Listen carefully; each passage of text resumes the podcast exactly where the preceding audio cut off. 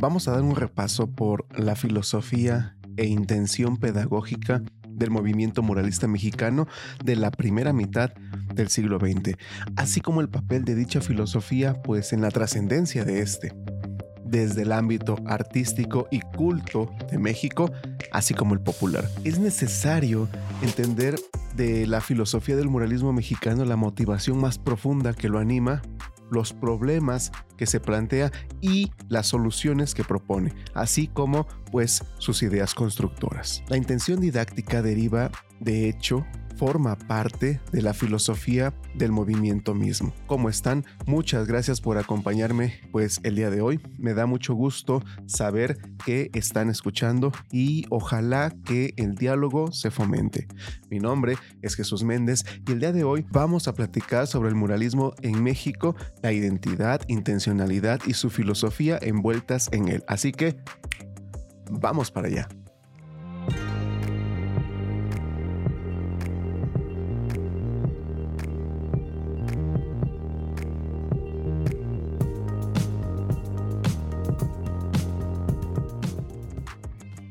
Pintura mural existe en México desde tiempos inmemoriales, desde la prehistoria, pintura rupestre sobre la roca viva hasta nuestros días. Sin embargo, su intención y realización han variado a lo largo de la historia alcanzando un punto especialmente brillante y trascendente en la primera mitad del siglo XX.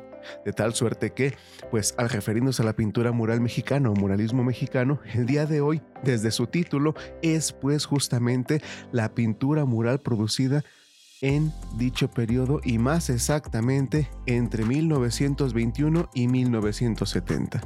A pesar del tiempo transcurrido, el muralismo mexicano sigue presente en el ámbito artístico, tanto nacional como internacional. Un número importantísimo de pintores dentro y fuera de México siguen los pasos, la ruta trazada por los muralistas de aquel tiempo. Las exposiciones de arte mexicano más solicitadas y exitosas siguen siendo aquellas en las que se muestra obra de caballete precisamente pues de las figuras importantes del muralismo mexicano. Hay tres referentes iconográficos que identifican en todo el mundo a lo mexicano que se han propagado pues por muchísimos medios, llámese cine, televisión, carteles, cerámica, escultura, grabado, fotografía, desde luego pintura y un largo etcétera aunque fueron pues acuñando poco a poco a lo largo del siglo XIX, especialmente en su segunda mitad, como veremos pues más adelante, fraguaron definitivamente y se consolidaron en los murales de la primera mitad del siglo pasado y están vigentes todavía hasta el momento. La independencia y la revolución mexicana marcaron en México toda expresión humana, afectaron profundamente a nuestro ser nacional e individual Ahora, al reflexionar sobre estos acontecimientos y sus efectos en el país, las miradas y el pensamiento vuelven una vez más a encontrar en la pintura mural mexicana una fuente de inspiración, un libro abierto, una reflexión y una reacción, una propuesta en torno a los dos acontecimientos históricos que han hecho vibrar pues más profundamente el alma nacional. Lo que se pretende entonces es enfocar el tema desde una perspectiva pues un poco más filosófica sin dejar la historia ni el arte de lado. Hagamos entonces, pues, una reconstrucción histórica. En 1948, el filósofo mexicano Leopoldo Sea publica un ensayo titulado Esquema para una historia del pensamiento en México en el que reflexiona sobre la independencia de México, no únicamente como la guerra contra España allá en 1810, entre 1810 y 1821, sino más bien como un proceso que inicia poco antes de 1810 y terminará en algo más de 100 años después, ya que según sea, la independencia que se logró con la guerra de 1810 a 1821 fue únicamente la política, y ella no basta para liberar una nación. La independencia intelectual no llegará a México sino hasta 1857-1867 a lo largo de esa década con el triunfo de los liberales que con la proclamación de la Constitución de 1857 permitirá la libertad de pensamiento en el país. Pero en el terreno social, la independencia y liberación no se harán realidad sino hasta los años que siguieron a la Revolución Mexicana, entre 1910 y 1921. A lo largo del ensayo, SEA va demostrando que en esos tres momentos históricos, la revolución de las ideas antecede a la revolución política o social. Esto lo van a representar los muralistas desde que pintan pues sus primeros murales allá por 1921. En el terreno de la filosofía SEA afirma que el pensamiento mexicano, a partir de que España conquistó a los pueblos indígenas pues que habitaban el territorio de lo que actualmente es México y que se llamó entonces Nueva España, la filosofía escolástica dominó el pensamiento y la educación hasta el fin de la época colonial. Durante el último tercio del siglo XVIII, es decir, al final de la dominación española, se introduce el racionalismo moderado, que se propaga por los pensadores cuyas doctrinas serán el pivote para el estallido de la guerra de independencia. Es el momento en el que, sin dejar de tener fe, se acepta a la razón, misma que no se opone ni a la fe ni a Dios, pero que sí cuestiona el derecho de una nación a dominar a otra y plantea problemas y preguntas que se resolverán a la luz pues de la misma razón. En las primeras décadas que siguieron a la independencia, cambiaron las fórmulas políticas, el tipo de gobierno. México, pasando por un efímero imperio, se convirtió en una república. Se contrapusieron grupos conservadores por un lado y grupos liberales por el otro. Se mantuvieron las fórmulas sociales, el catolicismo como la única religión permitida, una identificación entre el gobierno e iglesia. Los grandes hacendados, criollos sobre todo, conservaron sus tierras y sus servidores aunque la esclavitud pues estaba oficialmente abolida. No será sino hasta la década que va de 1857 a 1867 que el grupo liberal se consolide en el poder y adopten el positivismo como su doctrina filosófica. Evidentemente, el enfoque será hacia el progreso material a la luz de la ciencia. Es entonces que se logra la independencia intelectual, libertad de pensamiento, libertad de cátedra, libertad de religión y un largo etcétera, y una clara separación entre el gobierno e iglesia. Años más tarde, en el último tercio del siglo XIX, un gobernante liberal, Porfirio Díaz se engolosina con el poder y de héroe pasa a ser dictador gobernando el país por más de 30 años. Hacia el fin del siglo, los jóvenes intelectuales agrupados en un grupo llamado el Ateneo de la Juventud adquieren una actitud escéptica y crítica frente al positivismo y persiguen una educación con mayor carga de las ciencias humanas. Por otro lado, se difunden las doctrinas de Karl Marx y pensadores pues de un corte por ahí, un corte socialista, a la vez que se desarrolla un deseo de participación política que el presidente Díaz reprimía constantemente. Esta situación, aunada al precario equilibrio social que mantenían en situación difícil, pobre y desventajosa a obreros y campesinos, llevará al estallido de la Revolución Mexicana, al término de la cual finalmente se conseguirá el tercer tipo de independencia, de acuerdo a lo que veníamos platicando de el señor Leopoldo Sea la social, es decir, la liberación del individuo y la creación de una sociedad pues más justa, a pesar de lo mucho que quedaba todavía por hacer en este terreno y que todavía nos queda por hacer. La educación contribuiría de manera muy importante a la renovación y reorganización social emanada de los principios de la revolución, pero no como única vía, también se fomentó la formación de sindicatos y demás organizaciones obreras. Se crearon instituciones de salud que permitieron y afortunadamente siguen permitiendo que todo mexicano en lo que cabe pues tenga acceso al sistema de salud y al de educación. Se reconstruyeron tramos importantes de las vías del ferrocarril y carreteras, se reguló la inversión extranjera, en fin, el país vivió una época de esperanza, de progreso y confianza a pesar de algunos enfrentamientos que se dieron todavía, pues hasta el final de la década de los 20 y que quedarían registrados también en los propios murales. El mundo vivía asimismo una época de posguerra, de reconstrucción. Hay que tomar en cuenta esos procesos históricos a lo largo y en el contexto en el cual estamos hablando del muralismo mexicano. No podemos hablar del muralismo mexicano sin hablar del papel tan importante de José Vasconcelos en ese proceso. Al triunfo de la revolución, el presidente Álvaro Obregón, quien gobernó al país de 1920 a 1924, se dio la tarea de reorganizarlo. Había que levantar, reconstruir el territorio arrasado por la lucha, devastado, lacerado, después de 10 años de conflicto armado y más de un millón de muertos. En este proceso, y para encabezar la Secretaría de Educación Pública, llamó al entonces rector de la Universidad Nacional de México, José Vasconcelos, quien estructuró todo un programa para la educación de la niñez y juventud mexicanas, de una manera integral, para asegurarse que los beneficios de la educación llegaran a todos los rincones del territorio nacional y cubrieran todos los aspectos, tanto científicos como humanísticos y sociales. Dice Sosa Ramos que José Vasconcelos es el intelectual mexicano que proyectó dotar a su país de un sistema educativo y de un marco cultural adaptado a las circunstancias nacionales y abierto a todos. Vasconcelos siempre consideró que la cultura es un mecanismo reivindicador de la raza y creyó en el mexicano que puede conquistar el espíritu, el intelecto y la grandeza. Los logros y esfuerzos de este pensador mexicano en el primer tercio del siglo XX se reconocen por su visión de enlazar a Hispanoamérica en una gran patria. 8 son los pintores que se reunieron en torno al secretario de Educación, José Vasconcelos, a fines de 1921.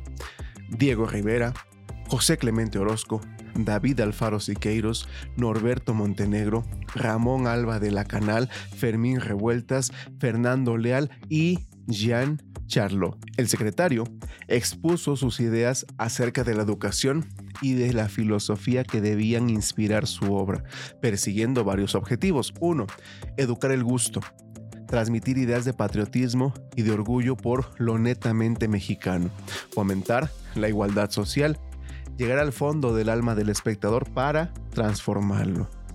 Tres años antes de eso, Vasconcelos publicó un libro que resumía entonces sus teorías estéticas, el monismo estético en donde expone que el artista es una especie de vidente que permite al hombre común acercarse, por medio del arte, al espíritu.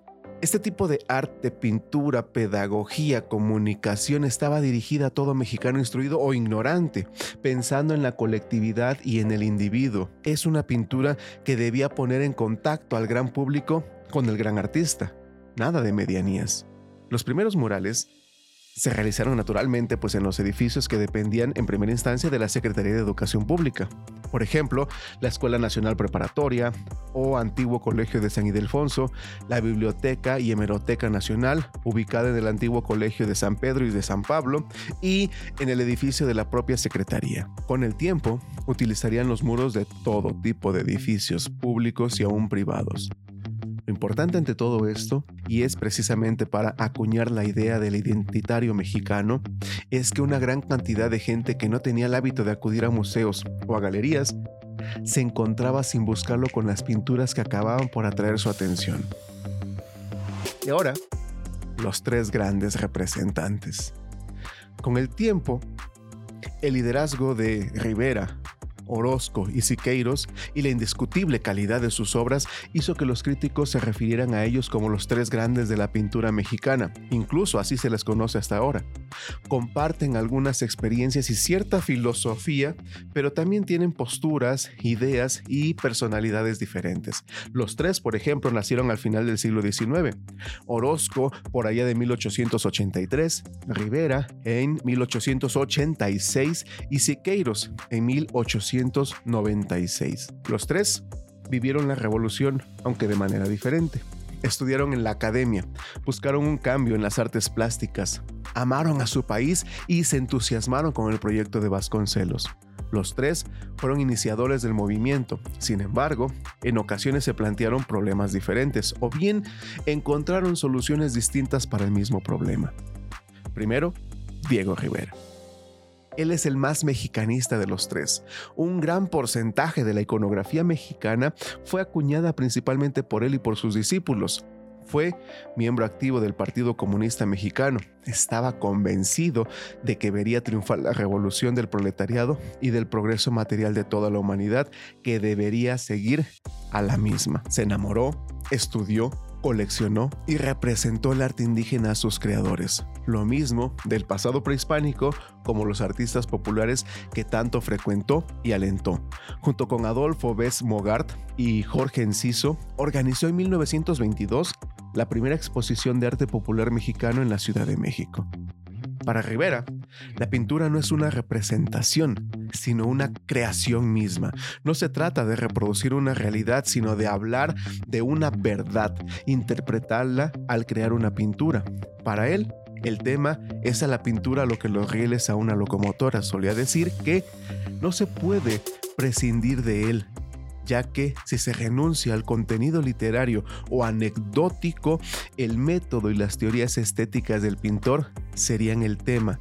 Y si aún a esto se pudiera renunciar, el estado mental y anímico del pintor serían el contenido. Rivera siempre tuvo una historia que contar, y lo hizo con deleite, con profundo amor y gozo por la vida, mostrando un gran optimismo y confianza en el futuro. A su exaltado amor por lo autóctono, lo mexicano, añadió el entusiasmo que le despertó la industrializada Norteamérica, concibiendo la idea de la unión entre ambos polos, dice Fernández. Un problema al que se enfrenta, pues, cualquier muralista es el de la integración o no entre la pintura y la arquitectura. Diego Rivera logra sacar todo el provecho posible del espacio arquitectónico para su pintura. El mejor ejemplo para ello es la escalera lateral de la Secretaría de Educación Pública, donde aprovecha el cubo de la misma para narrar la historia desde un punto de vista evolucionista, como una espiral ascendente, o bien en el piso superior del mismo edificio, donde sus figuras alegóricas se reclinan sobre las traves de las puertas, o en Chapingo, donde las ventanas circulares se convierten en girasoles y soles mismos. Encontramos un juego y una armonía entre mural y arquitectura. Aprovecha los muros extensos para narrar con detalle, incluir a muchos personajes, cada uno individualizado. Muchos son incluso retratos. Introduce también una gran cantidad de detalles del paisaje o de objetos, deleitándose en su verismo y su discurso histórico, muchas veces crítico, lo sazona con ironía que va desde lo evidente hasta una finura que muchas veces escapa al espectador apresurado. Luego tenemos a José Clemente Orozco. La libertad es para Orozco el valor supremo del hombre y del arte. Esto lo llevó a tomar cierta distancia de sus compañeros.